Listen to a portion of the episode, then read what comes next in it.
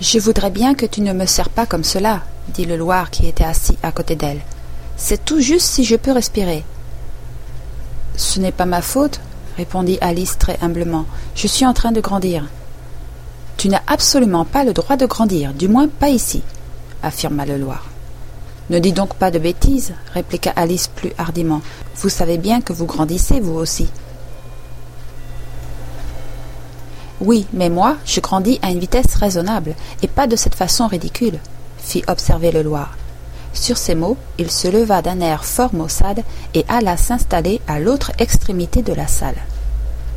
Pendant tout ce temps-là, la reine n'avait pas cessé de regarder fixement le chapelier, et, juste au moment où le Loir traversait la salle, elle ordonna à l'un des huissiers Apportez-moi la liste des chanteurs qui ont pris part au dernier concert. Là-dessus, l'infortuné chapelier se mit à trembler si fort qu'il en perdit ses souliers. Faites votre déposition, répondit le roi d'un ton furieux, sans quoi je vais vous faire exécuter, que vous ayez peur ou non. Je ne suis qu'un pauvre homme, votre majesté, débuta le chapelier d'une voix tremblante, et je n'avais pas encore commencé à prendre le thé, en tout cas pas depuis plus d'une semaine environ. Et vu que, d'une part, les tartines de beurre devenaient de plus en plus minces, et que, d'autre part, les scintillations du thé. Les scintillations du quoi? Dans cette histoire, tout a commencé par un thé.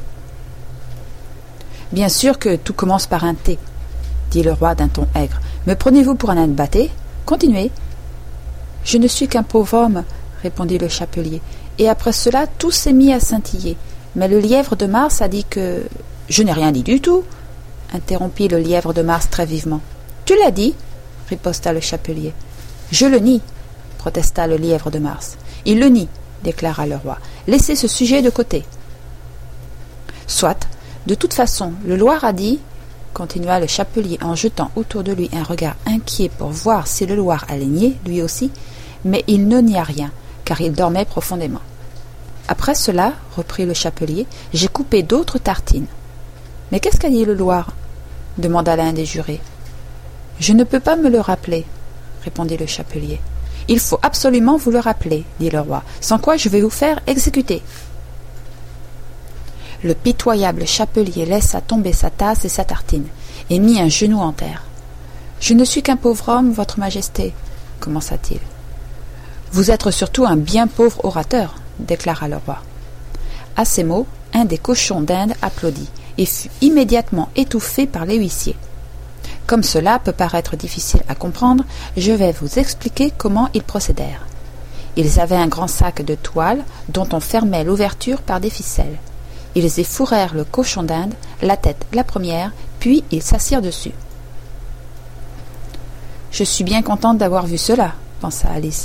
J'ai lu très souvent dans les journaux, à la fin du compte rendu d'un procès, il y eut une tentative d'applaudissement qui fut immédiatement étouffée par les huissiers.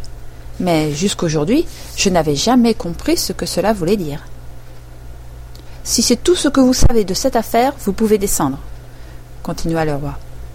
Je ne peux pas aller plus bas, dit le chapelier. Je suis déjà sur le plancher.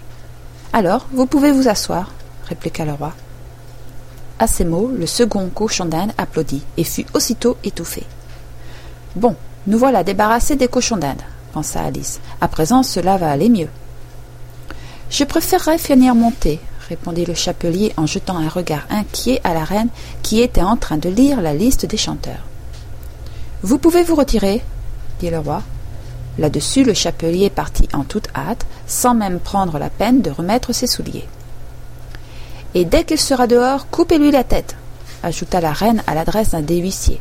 Mais le chapelier avait disparu avant même que l'huissier fût arrivé à la porte. Appelez le témoin suivant, ordonna le roi. Le témoin suivant était la cuisinière de la duchesse. Elle portait à la main sa boîte de poivre, et Alice devina ce qui allait arriver, avant même qu'elle ne pénétrât dans la salle. Lorsque les gens qui se trouvaient près de la porte commencèrent à éternuer tous à la fois. Faites votre déposition, dit le roi. Je refuse, répliqua la cuisinière. Le roi jeta un regard inquiet au lapin blanc qui murmura à son oreille. Il faut absolument que votre majesté fasse subir un contre-interrogatoire à ce témoin. Allons, puisqu'il le faut, dit le roi d'un ton mélancolique.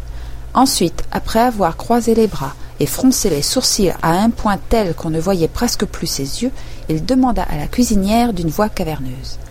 Avec quoi fait-on les tartes Avec du poivre, presque toujours, répondit-elle. Avec de la mélasse, murmura derrière elle une voix endormie.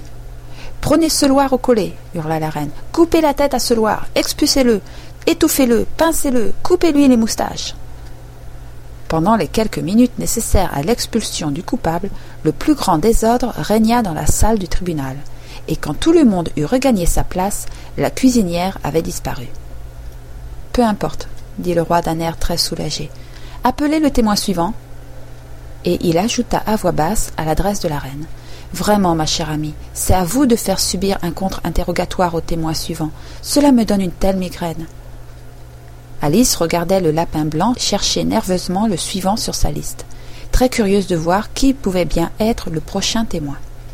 Car jusqu'à présent ils n'ont pas beaucoup de preuves, se disait-elle. Imaginez sa surprise lorsque le lapin blanc cria très fort de sa petite voix aiguë Alice